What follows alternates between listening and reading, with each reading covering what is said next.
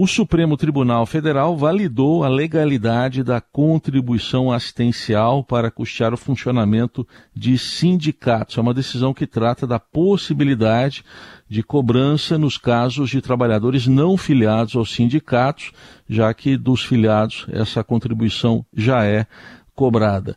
E sobre este assunto a gente convidou para uma conversa o presidente da comissão de Direito Sindical da OAB São Paulo, Carlos Eduardo Dantas Costa, já que há muitas dúvidas a respeito do assunto, principalmente por parte dos trabalhadores. Doutor Carlos, um bom dia, obrigado pela presença aqui na Eldorado. Ah, esse bom dia, é, prazer é meu. Estou feliz em participar com vocês aqui e à disposição para a gente ajudar a esclarecer as dúvidas. Muito bem. Primeiro, eu queria uma avaliação mais técnica do senhor do que decidiu o Supremo e para deixar claro que não se trata do imposto sindical, aquele que foi extinto lá na reforma trabalhista de 2017, não é isso? É isso mesmo. Eu, eu vou tentar, resumidamente, aqui contar uma história longa né, desses últimos anos do que a gente passou, só para é, ajudar a contextualizar as pessoas que estão acompanhando a gente e talvez não estejam tão familiarizadas com a questão. Né? É, a gente teve em 2017 uma, uma alteração importante da reforma trabalhista, que foi tornar facultativa a contribuição sindical, que no passado até se chamava de imposto sindical, né? porque tendo essa, essa, esse direcionamento obrigatório, eh, não havia ali qualquer possibilidade de não pagamento. Tá? Então, em 2017, a reforma trabalhista tornou a contribuição sindical, que era obrigatória, facultativa o que é que aconteceu? Houve, naturalmente, um esvaziamento muito grande ali dos, dos valores arrecadados né, em favor das entidades sindicais. Então, só para a gente ter uma, uma, uma, uma grandeza, 2017, que foi o último ano que se teve a arrecadação da contribuição sindical, ainda na forma obrigatória, o valor que foi arrecadado total, com, com, de acordo com os dados do Ministério do Trabalho, é um pouco superior a 3 bilhões tá? de reais. É, e 2022, que é o último ano que a gente tem fechado, o valor está próximo de 100 milhões. Então veja que é uma queda muito expressiva. Né? É, e aí o que aconteceu? Com base nisso, o Supremo, que já tinha um posicionamento muito bem consolidado no que diz respeito às, às a forma de cobrança, a possibilidade ali de, de, de cobranças instituídas por entidades sindicais, serem obrigatórias ou não, a quem deveria ser obrigatório ou não, o Supremo reanalisou esse posicionamento, entendendo que, em decorrência da reforma trabalhista, as entidades sindicais ficaram sem uma fonte de custeio. Né, porque já não tinham a contribuição sindical mais que era obrigatória se tornou facultativa, e a contribuição assistencial, ou também chamada contribuição negocial, ela dependia da mesma forma é, de um ato do interessado. Né? O interessado tinha que manifestar a vontade de contribuir em favor do sindicato. O que a gente sabe que no dia a dia não é uma coisa que acontece tanto. Né? Ninguém acorda falando assim, nossa, que vontade de, de tirar um pedaço do meu dinheiro aqui e, e reverter em favor do sindicato.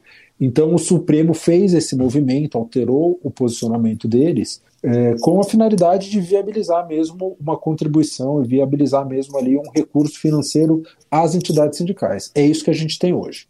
Ficou bem claro, né? E agora, né, com esse, esse, novo entendimento do Supremo, é, como é que vai funcionar exatamente? Tem que ser feita a assembleia, tem que estar lá na convenção coletiva? Como é que o trabalhador se manifesta em relação a essa contribuição assistencial? Tá, o primeiro ponto é assim, a é, é importante a gente tentar deixar claro é, o que é essa contribuição, tá? É, e, aqui eu, eu, falo isso pelo seguinte, né? Contribu essa contribuição, muito embora a gente fale dela aqui como assistencial ou como negocial, ela não é uma contribuição efetivamente prevista na lei. Então, ao longo do país, ela tem nomes diferentes.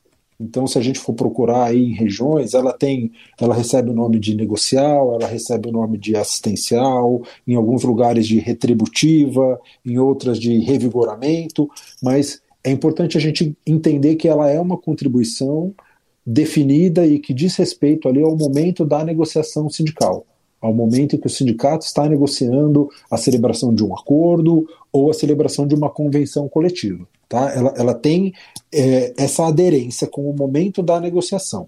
É, e essa contribuição, então, ela tem que ser aprovada em assembleia, tá? Então, assim, é, é a mesma assembleia ali que debaterá, dentre outras coisas, é, índice de reajuste, proposta, enfim, todo todo conjunto ali de direitos que estão em discussão na negociação coletiva, o sindicato trará uma proposta de fixação de uma contribuição assistencial ou negocial que será, no momento oportuno, descontada dos trabalhadores. Tá? E é nessa Assembleia, é importante também a gente especificar ou, ou explicar um pouco mais isso. É, a contribuição, essa contribuição que a gente está falando, ela não tem um parâmetro na lei. Então, assim, não tem um valor certo, não tem uma quantidade de parcelas certa. Vai valer aquilo que for decidido e aprovado em assembleia. Tá? Então é a Assembleia que vai dizer qual é o valor que vai ser descontado, de que forma isso vai ser descontado, se é em uma vez, se são duas vezes, enfim. É, é a Assembleia que terá flexibilidade para dispor e aprovar tanto o valor quanto a forma. E aí a gente vai para um ponto seguinte, que também é a Assembleia que vai explicar e vai definir como o trabalhador que não tiver interesse em contribuir deve manifestar a sua oposição, que é a recusa ao desconto, né? Então esse é o ponto, quer dizer, não é automática a cobrança e nem é automática a recusa. Como é que vai se dar exatamente isso, doutor Carlos? É, não, primeiro que assim, essa contribuição ela vai ter que ser aprovada a cada negociação. Então, cada vez que o sindicato for fazer uma negociação, é, obviamente que se ele tiver interesse em, em, fixar a contribuição, me parece que vai ser o interesse vai ser é, sempre existirá, é, ele vai ter que submeter à Assembleia, tá? E aí, assim, diferentemente do que é, era, né, ou, ou do que é a contribuição sindical, a contribuição sindical do empregado, a gente sabe que era um dia de remuneração no mês de março. A contribuição assistencial ou negocial, ela vai ser aquilo que a Assembleia aprovar e aquilo que a Assembleia fixar. Então a Assembleia pode falar, olha, vai ser um valor fixo, vai ser um percentual de salário, é, vai ser um percentual de salário limitado a um valor, ou vai ser um percentual do salário sem qualquer tipo de, de limite de valor, é, e essa contribuição vai ser paga ou vai ser descontada nos meses tais e tais e tais. Tá? E essa mesma Assembleia também vai falar. E quem não quiser pagar, quem quiser manifestar oposição, tem que fazer dessa forma é, nesse prazo aqui, vai até o sindicato, ou manda um e-mail para o sindicato, ou faz a oposição da forma como a oposição tem que ocorrer. É a Assembleia quem vai definir tudo isso. Então, é, é, porque esse é um ponto que o Supremo realmente não decidiu, né? Ele não disse se tem que ser presencial, se pode ser virtual, se pode ser via empresa, pelo RH da empresa. Isso aí não está definido. Vai isso ser na não, Assembleia. Isso não está definido é, e eu, eu, tenho a impressão de que a gente ainda não tem acesso ao, ao acórdão né, do, do, julgamento, mas eu tenho a impressão de que não definirá.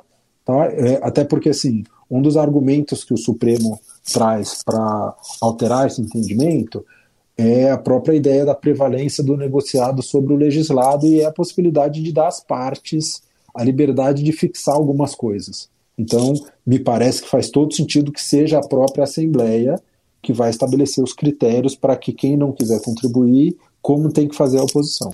E acho que o teu exemplo aí vai muito bem. Pode ser um e-mail, pode ser direto na empresa, pode ser, tem que ser no sindicato. É, eu acho e, e, e, qual o prazo também, né? Se isso é uma coisa que a qualquer momento a pessoa pode manifestar oposição, geralmente dá-se ali um prazo de tantos dias a partir é, da celebração do acordo, por exemplo.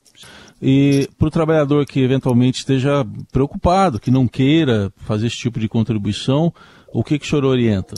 Ah, assim, eu, eu acho que a minha primeira orientação é que as pessoas acompanhem as assembleias, né?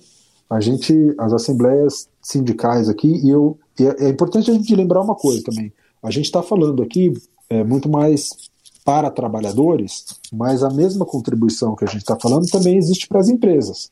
Né? Então, sim, o sindicato das empresas também vai estabelecer uma contribuição, o sindicato das empresas também validará essa contribuição em uma assembleia de empresas é tudo igual, tá? É tudo absolutamente igual. É, mas eu acho que o ponto importante é as pessoas têm que acompanhar a assembleia do sindicato para saber o que está sendo discutido e para ter a possibilidade ali de, sendo o caso, é, poder manifestar a oposição a tempo e modo da, da forma como for definida. É, porque senão o que acontece, na maioria das vezes, é as pessoas não acompanham, não tomam conhecimento do momento em que o acordo é celebrado ou a convenção é celebrada. É, via de regra, né, a oposição ela, ela ocorre ali como um ato contínuo à celebração por um número determinado de dias. É, e aí a pessoa se, se vacilou, se não se não estava atenta ali, se não acompanhou, perde o prazo e depois, é, ainda mais agora com esse entendimento novo, o valor terá que ser descontado. Aí ela tem que esperar só no outro ano ou só na próxima negociação que ela vai poder é, ter uma nova possibilidade de, de oposição ali em relação ao desconto.